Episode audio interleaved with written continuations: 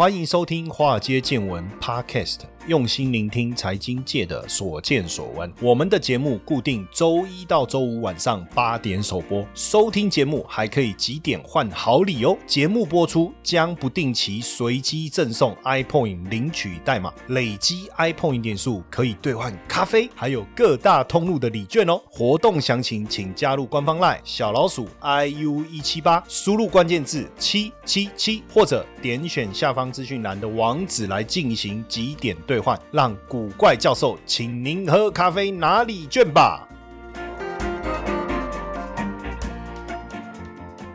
股票市场千奇百怪，见怪不怪。大家好，我是古怪教授谢承彦，也很高兴啊，大家长期收听我们的节目哦。但有时候我我觉得我们要针对我们台湾在地的这个人文色彩啊，好好的聊一聊。今天我们来跟大家聊一下台湾的隐形冠军，隐形冠军呐，台湾的 Number One，哈，Number One 啊，哈，Number 这个很像哦，Number One 啊，啊，这个有时候发音没有 Number。Number one 哈，Number one，还有就是有时候大家在开玩笑嘛，哎，你有没有听过树懒的叫声？哈，树懒叫的声音是什么？我没有听过，但是呢，我有看过树懒趴着睡觉的样子。哈，这个就是一种很低级的这种笑话。不不知不觉，刚才突然想到，哦，对不起，如果如果这个有未满十八岁的，请不要这个学习，因为叔叔有练过哦，因为因为叔叔满十八岁了。好了，今天要来谈这个。台湾的隐形冠军，我不知道大家有没有去过这个彰化的鹿港小镇。鹿港不是我的家，我的家乡没有霓虹灯。哦，不对，那个是台北，不是我的家，就是。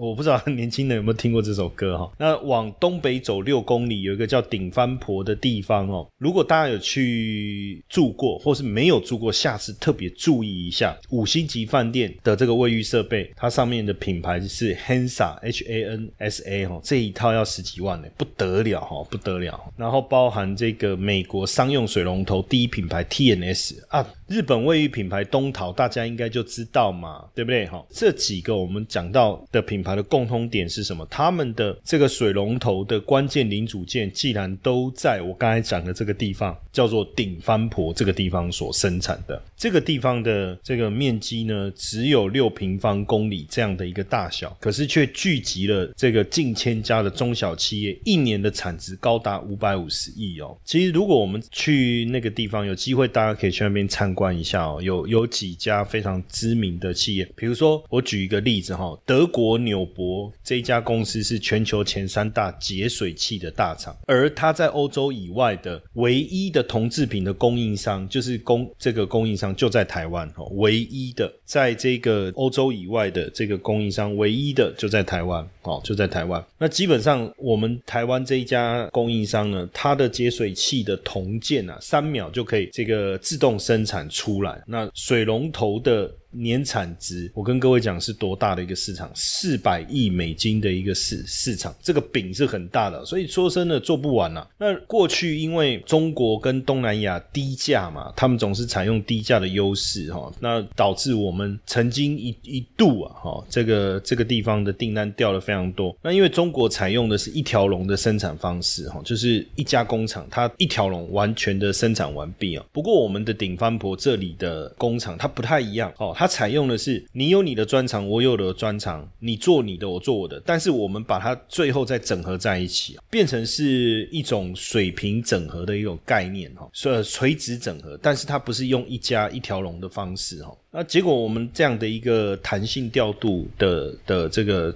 呃产品的生产周期，其实只要两个礼拜哦，远较中国大陆的一个月哈来得快哈。那另外大家也知道，水龙头外面如果烤漆烤得很漂亮的话哈。它的那个那个整个质感是非常非常好的哈，而我们台湾这一家叫满意金科技啊，其实它就是为了要做这个卫浴烤漆的这个表面处理啊，找了这个核能研究所来合作开发这个机台。那总共投资了一亿哦，做了六台这种机台，可以来去做这种所谓物理增度的这种表面处理技术，所以电镀出来的那个品质非常的漂亮。你如果没有做这个镀膜的话，哈，基本上比如说一支水龙头的价格没有做跟有做差多少，百分之三十。当然你卖出去可以卖更好，所以他们的净利润啊非常的高，达到四成，这个是红海的十倍耶，哈。那另外我们刚才不是有讲到这个商用水龙头的最大品牌 TNS，对不对？现在不是都有那种自动感应水龙头？其实我我我记得小时候第一次用这个感应式水龙头的时候。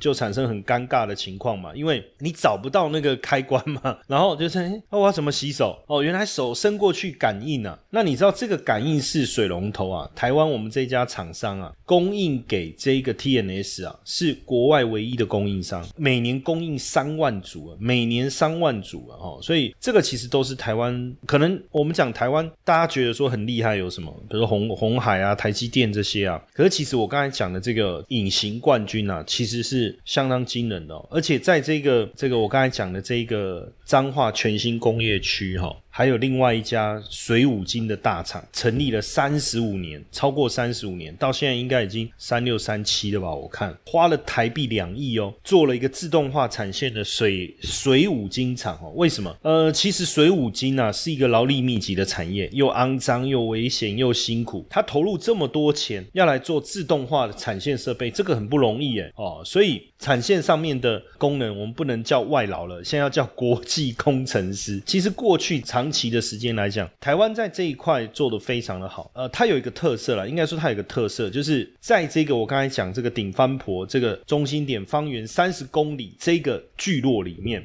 不论你是从原料端的铜棒、铜锭、铸造、锻造、冲压、塑胶，到纸合金、到紫水橡胶、到包材的纸盒、纸箱，甚至包关行，反正应有尽有，它就是一个独一无二的一个代工体系。你只要离开这边，跨过大肚溪、浊水溪，你就没办法做了。为什么？因为代工的项目很多，而且很杂，厂商之间的重叠性又不高，所以大厂小厂之间一定是互补合作的哈。那刚才讲到这个这一家呢，他投入这么多。钱其实自动化设备的投入呢，训练工程师以后只要调整设备、设定电脑参数就好。为什么要这么做了哈？原因很简单，因为大家我刚才讲就是说水五金这个是老人的产业了，你什么东西你都要从头开始学起，年轻人不愿意待啊，高污染啊什么有没有？哦，又肮脏的这个工作，但是自动化以后，当然年轻人就待得下来，甚至我们就以后就可以叫这个产业叫工程师，对不对？这个是台湾的一个转变啊，一个非常重要的。一个变革，那不止台湾有这个产业啊，打到国际市场。桂冠大家一定也知道，接下来再介绍这个桂冠，大家一定知道冷冻食品，对不对？可是各位有没有想过哈，早期它就是做那个那个就是冷藏，就是专门放冰块啊冷藏这样而已。然后后来因为有了冰箱以后啊，那你这个就是冷藏柜啊，就是冰柜嘛。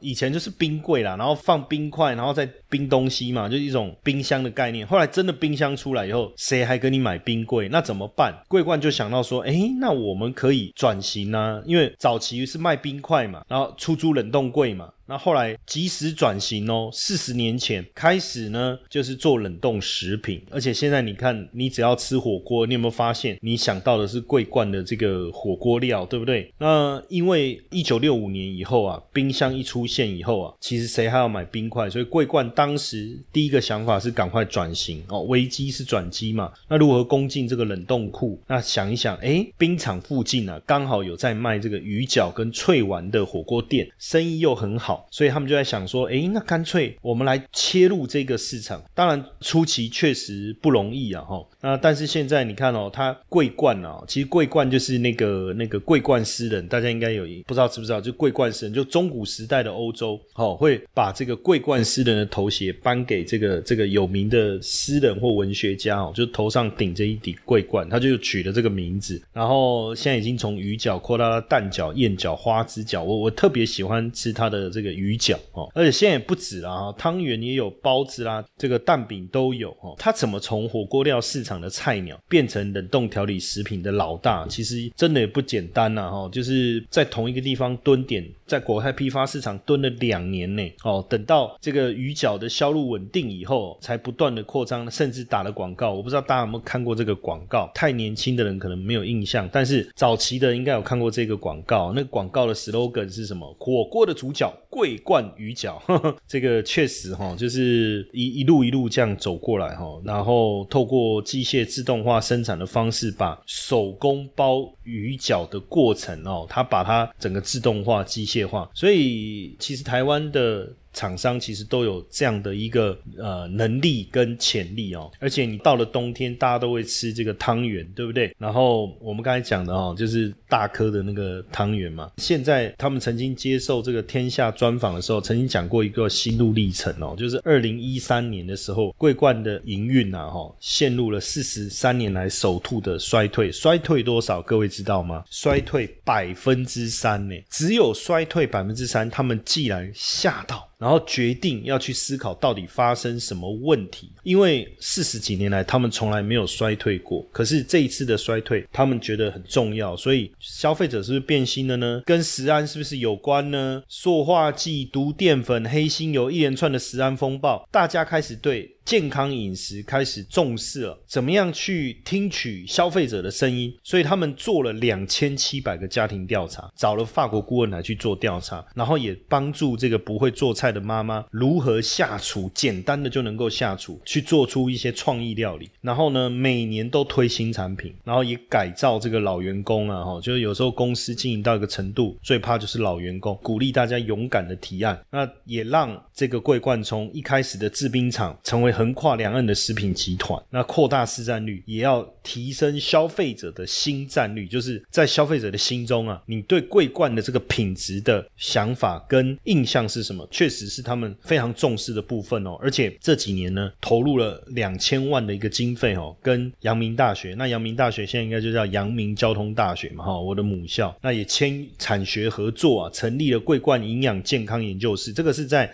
二零一八年就开始做这个事情哦，他们当时的计划就是希望做这个临床实验哦，跟肌肉、脑神经、血糖有关。也就是说，过去食品业从来没有做过临床实验来去证实这个效果。那像以肌少症啊，要去实验证明说如何提升蛋白质的摄取，来减缓肌肉的流失哈，就他就要做这个这个实验。那透过产品的食品的设计，可以改善这个方面。诶，这个其实就是一个企。企业非常用心的一个结果哈。嗨，各位听众粉丝们，大家好！我们也感谢 Mr. Bus 邀请华尔街见闻来合作这一次的支持回馈计划。嗯，如果你喜欢我们的节目，而且愿意实际的啊来支持我们的华街见闻，大家可以直接变成我们华街见闻的 sponsor。你可以选择呢一天不到十四元的定期赞助方案，这个方案呢可以额外解锁更多的隐藏版的内容，提供给大家更深入的财经资讯。好。很多同学会说：“我就是喜欢古怪教授，我不要承诺，我不要回馈，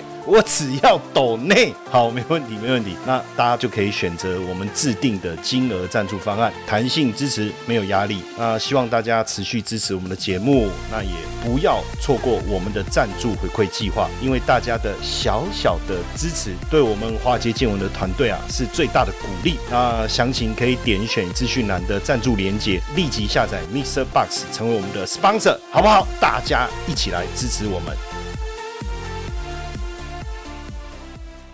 那除了桂冠以外，吃的部分我不知道大家还知道什么样很厉害的一个品牌？这一家企业呢，叫做金口香。那其实大家如果有有在吃早餐哦，每天应该都有机会吃到他们的这个产品哦。可是。你知道在太平市，他们的这个食品厂，既然就是一个不起眼的铁皮屋工厂，所以很可怕。啊以前早期我在银行的时候啊，常常有一些这个中小企业啊来说要这个贷款，然后呢，我们当然要去实实地的勘察拜访。去了以后，我都我就觉得啊，就一个铁皮屋啊，对不对？哦啊，这个能营业额能有多少？能借多少钱？然后就说，哎，那你有没有四零一报表？哈，就企业会有四零一报表。他说有，哇，那个四零一报表一看我都吓到，原来他们的这个规模那么大。他很客气说，没有没有，我们这个小规模哈，小规模小规模这样。像刚才我讲的这个金口香，你知道它是全台湾五万家早餐连锁店，五万家早餐连锁店的原物料的供应商哦。他以这个精品这个品牌研发了局面局饭冷冻调理包，也打进了零售通路统一超商，也切入了早餐原物料跟冷冻调理食品。那这个早期当然这个创办人呢。在饭店当这个服务员，他就进了饭店学这个烹饪。那当然刚开始就接触中餐，后来又觉得西餐也不错，然后也学了这意大利面啊等等的哈。后来他这个出师了以后呢，他就自己开了一间快餐店哦，那生意很好，一天营业额都可以高达二十万。不过生意虽然好哈，但是很辛苦。然后呢，辛苦是辛苦到什么？就是我有厨艺，但是找不到洗碗工啊。生意很好，切不洗碗工，那怎么办？就自己也要洗碗。他觉得说，哎。也很辛苦，哎，那能不能怎么样呢？我干脆哦教别人，我们把这个洗菜、切菜这些复杂的事情，直接交给这个二度就业的这个家庭主妇哈，这样餐厅是不是就不用请这个主厨，中央厨房来大量生产就好，就可以开第二间、第三间。所以当时他就用这样的一个想法，把快餐店转型为这种半成品的生产厂，但是规模也没有一一个效益啦，最后也是亏损。那这时候怎么办呢？哎，这时候他想说，不然我来开早餐店哦，哎，没想到早餐店呢，反而让他。他变成了一个中央厨房的这个梦想，生意很好，一天业绩可以做到三万块。他想说怎么样能够赚得更快？后来他想说啊，有人想要学，有人想要开店，好，那我来教你。就一口气他收了五六十个学生，每一个人收了三万块的这个学费，其实也不多，对不对？但是当时哦，你要去想说，在当时这个也是一笔大钱，在民国七八十年代那个时候，那收了这些钱以后，哎。他就开始创业，投入了这个金口香调理食品，那切入早餐店的这种半成品的市场。那有了这个之后就简单，因为他说过去如果我要做这个蛋饼皮啊，至少要四个员工。可是现在呢，他用半成品的概念，用自动化生产线，机器就可以搞定了。哦，十条蛋饼皮的生产线，一个人就可以管理，而且开发出来蛋饼皮，哎，煎出来也很漂亮。哦，所以这打进了这个早餐店啊、量贩通路啊。现在全台湾两千三百万人的三餐甚至宵夜，哎，其实很多都是出自他们的他们的这个工厂哦。然后现在不是有很多民宿吗？那你知道民宿是这样，就是一般人就是很多都是外行就跳进来嘛，开个民宿，开个休闲农场，你教他做吃的，你教他。叫他弄出一个这个精美的料理，肯定是这个没有办法，对不对？那怎么办呢？那如果有个半成品冷冻食品来弄一下，也省下厨师的钱呢。后来他也搭上了这个民宿产业的这个顺风车，也切入了民宿业哦，所以。真的厉害，那他们的这个浓汤哦，一千两百公斤哦，就他在制作的时候，因为大部分哦做冷冻食品哦，还原的时候啊，是不是味道会走掉？你看过去什么呃这个年菜有没有冷冻年菜？其实到后来味道都不好，口感就是有差。诶，可是问题是他们做的这个浓汤一千两百公斤啊，高温九十二度哦，它在三十分钟之内急速降到四度，诶，可以保持这个浓汤的鲜度哦，所以它的急冻的保鲜技术就的就是他们的关键。那因为它有这个关键技术的关键哦，你看急速降温到零下十八度 C，加热以后，哎，口感还是跟原来一样，也就成为金口香啊的核心竞争力哦，是台湾非常知名的一个企业。那另外我们再来介绍家具大王哦，讲到这个家具啊，这个家具大王叫郭三辉啊，过去只是一个这个家具工厂的一个小老板。那以往哦，亚洲的家具厂商啊，能做的东西就是咖啡桌啦、餐桌椅啦。碗柜、机柜啦，这些哈，因为美国人觉得说，哎呀，这个。房间的一个放在房子里的家具的产品是高难度，这个一定要美国的工厂。但是呢，其实郭商会突破了这件事情，打破了美国家具这种优越的意识。一九九五年的时候，美国的工资一小时是十五块美金。你看，一九九五年他一个小时的工资是十五块美金，可是东莞只要一点五美金。所以呢，美国跟大陆的工资差了八十倍。所以呢，他在九五年参访美国的家具产业之后，经过几年的研究，在东莞设立了第一条的房间。组的生产，什么叫房间组？就我刚才讲，除了咖啡桌、餐桌以外啊，就是这种比较高难度、高挑战的一个产品。然后呢，做好以后呢，再销往美国，成本下降百分之四十哦，百分之四十，给美国家具制造业啊带来了这个翻天覆地的。的这个变化哦，翻天覆地的变化，当然就是一个这个家具业的一个创举，而且它也成立了品牌哦，自自创品牌，然后呢，行销网络遍及全美哦，遍及全美，而且拥有全世界最大的这个自动仓库哦，自动仓库可以容纳一千八百个货柜哦，生产基地、物流体系都升级以后啊，也就成为顺利的成为家具大王。那我不知道大家呃，如果是大概。呃，六零七零，呃，就是一九七零、一九六零、一九七零的，一九八零，我不晓得还有没有印象。大家知道那个八八歹，因为最近不是有一个那个 Thank you，不是。被人家讲说什么去麻袋供麻袋就是赌博，对不对？可是早期这个麻袋啊，说真的哦，在干嘛点哦，外面就有就就有了。就是以前我们常常这个翘课的话，也不要讲翘课了哦，就有时候就是经过啊麻袋供加麻袋哦，那时候投十五块钱吧，我记得，后来好像就十块，但早期好像投五块啊，你就可以按它就开始跑，也叫马力机啊，哦马力机。这个名闻全世界的这个马力机呢，还有包含这个娃娃机呢，既然是台湾的这个厂商做的哈。这位魏董呢，在一九八五年成立了公司以后呢，就专攻自动贩卖机。刚开始的时候，他要做保险 保险套自动贩卖机。其实保险套自动贩卖机它的好处，我觉得就不会尴尬嘛。不然每次你去超商还是便利商店，还是还是那种大卖场，然后拿保险套总是很尴尬，对不对？然后不知不觉之后拿一个巧克力，拿个这个口香糖，然后要结账的时候呢，你就想说啊，混混了一个那个那个保险套在里面，对不对？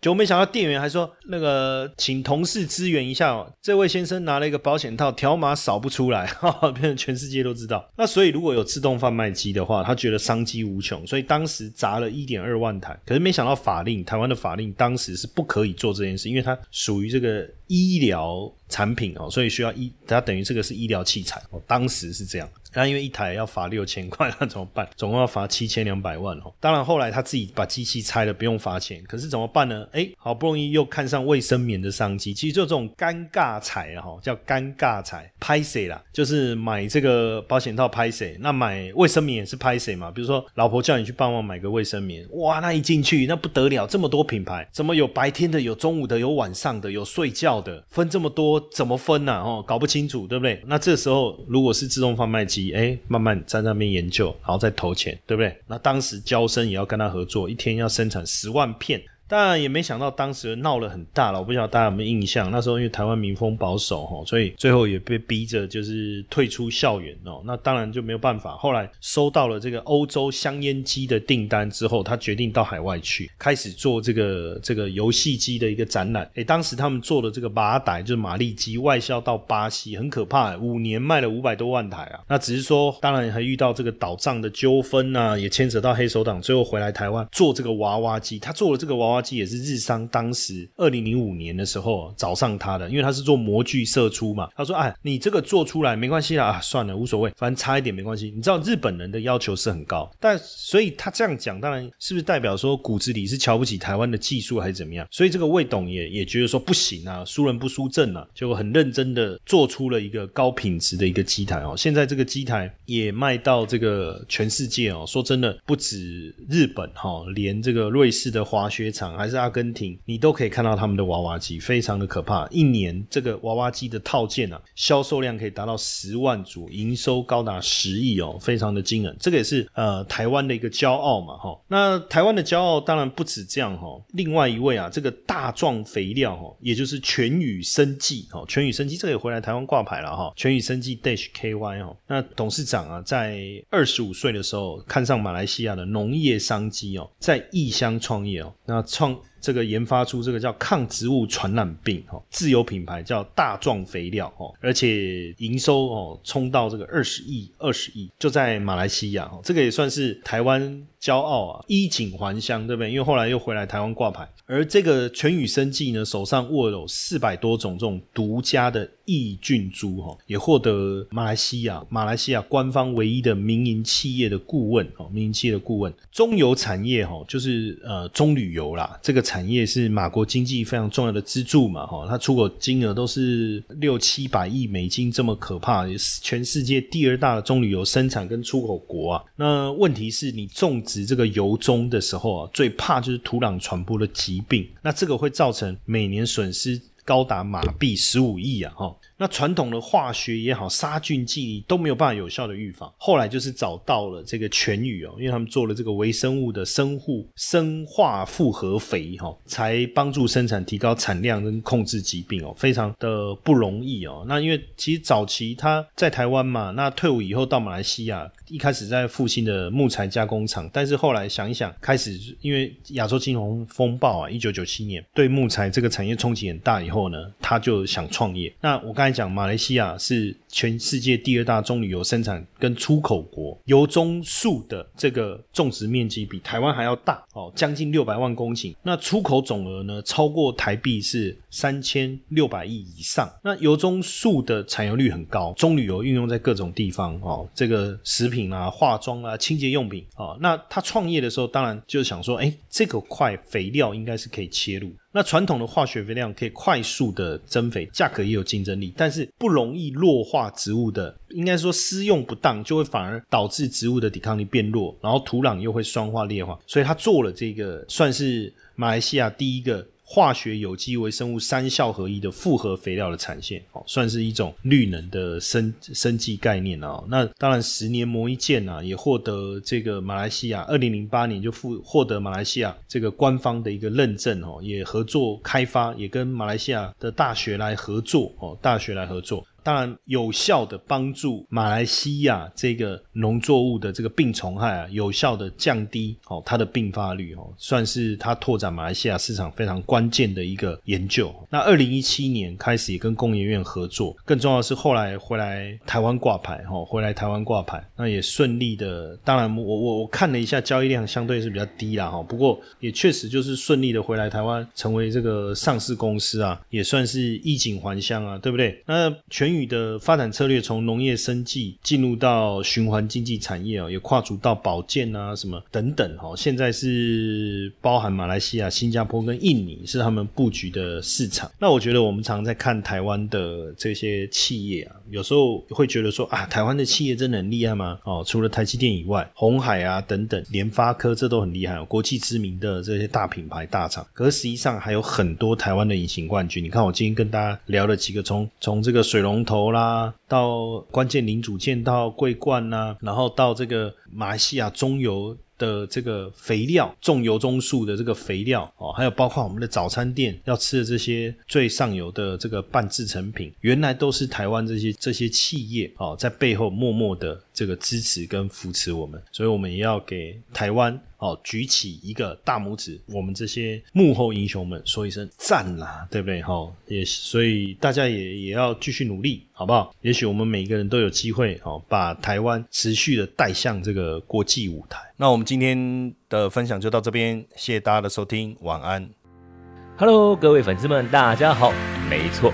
又要发好康的给大家喽！谢 P 的台股 App 呢正式上架喽！想要知道谢 P 是怎么选股的吗？没时间上课学习没有关系，古怪教授台股 APP 将谢 P 二十多年实务经验的选股策略完整呈现在 App 当中。现在呢，下载 App 还可免费获得谢 P 的选股教学影片哦！请到我们的官方 LINE，还没加入的，请在好友搜寻小老鼠 iu 一七八，在官方 LINE 里面输入英文字母 APP。就可以免费取得教学影片和 App 的下载链接哦。